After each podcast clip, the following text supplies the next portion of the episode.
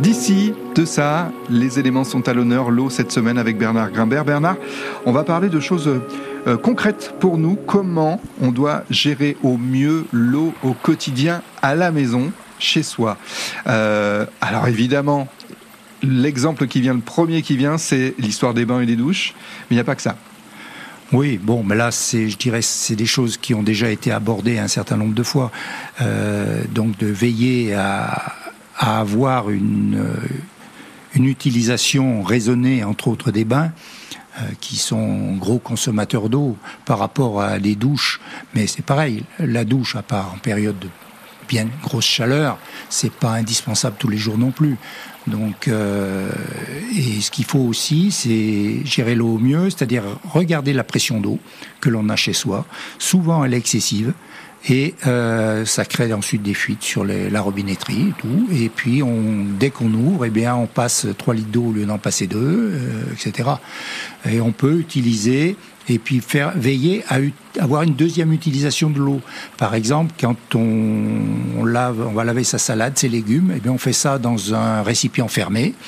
Et l'eau, eh bien on va, on va la récupérer, ben on va arroser les plantes du balcon euh, ou sur le jardin. C'est pas énorme, mais euh, votre balcon, vous pouvez l'entretenir uniquement avec ce type d'arrosage. Par exemple. Donc pensez toujours à une deuxième utilisation éventuelle de l'eau. Ça veut dire aussi que par exemple tous ces appareils, comme je pense au lave-vaisselle par exemple, c'est plus économique, on utilise moins d'eau en ayant la vaisselle qu'en faisant la vaisselle à la main? Ah tout à fait. D'accord, donc c'est positif alors Non, non, la vaisselle est, est positif. Tout, là, euh, il y a beaucoup moins de, de volume d'eau. D'ailleurs, vous devez avoir sur vos notices de la vaisselle, vous avez la quantité d'eau, et puis regardez un peu le nombre de ce que vous passez, le temps que vous allez ouvrir votre robinet pour faire une, une vaisselle. Oui, c'est vrai. Vous qui êtes un pédagogue, vous qui aimez expliquer, euh, et vous le faites bien en plus, c'est ça qui est génial. J'imagine que notre rôle de parent, quand on est parent ou même grand-parent, c'est peut-être d'expliquer aux plus jeunes ça, parce que ça commence tout petit. Ça commence avec le brossage des dents, euh, couper le robinet, enfin tous les trucs, on a l'impression de les avoir entendus cent fois, euh, cent mille fois, j'allais dire. Mais, mais en fait, on le fait toujours, et, et moi le premier ce matin, et c'est pas bien bah, je dirais qu'on y vient petit à petit. C'est et puis quand euh, on a eu beaucoup de chance euh, sur Saint-Étienne, on n'a pas eu de problème de coupure d'eau. Mmh. Euh, L'année dernière, il y a déjà des communes de la Loire qui ont eu des coupures d'eau. Je pense à Belmont, Saint-Julien-Molette, etc.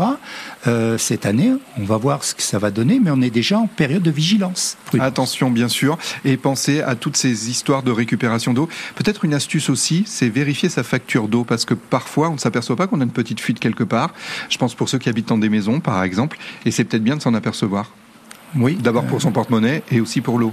Oui, bah, par exemple, de ceux qui ont un bout de conduite extérieure, en particulier dans le jardin et tout, c'est de s'amuser une fois ou deux à faire le relever le, le soir et retourner le matin et de faire en sorte qu'on n'ait pas consommé de entre les deux et voir si ça a évolué. Si ça a évolué, eh bien, il faut chercher pourquoi. On se promène, on va au jardin et on va essayer de faire des économies d'eau ensemble.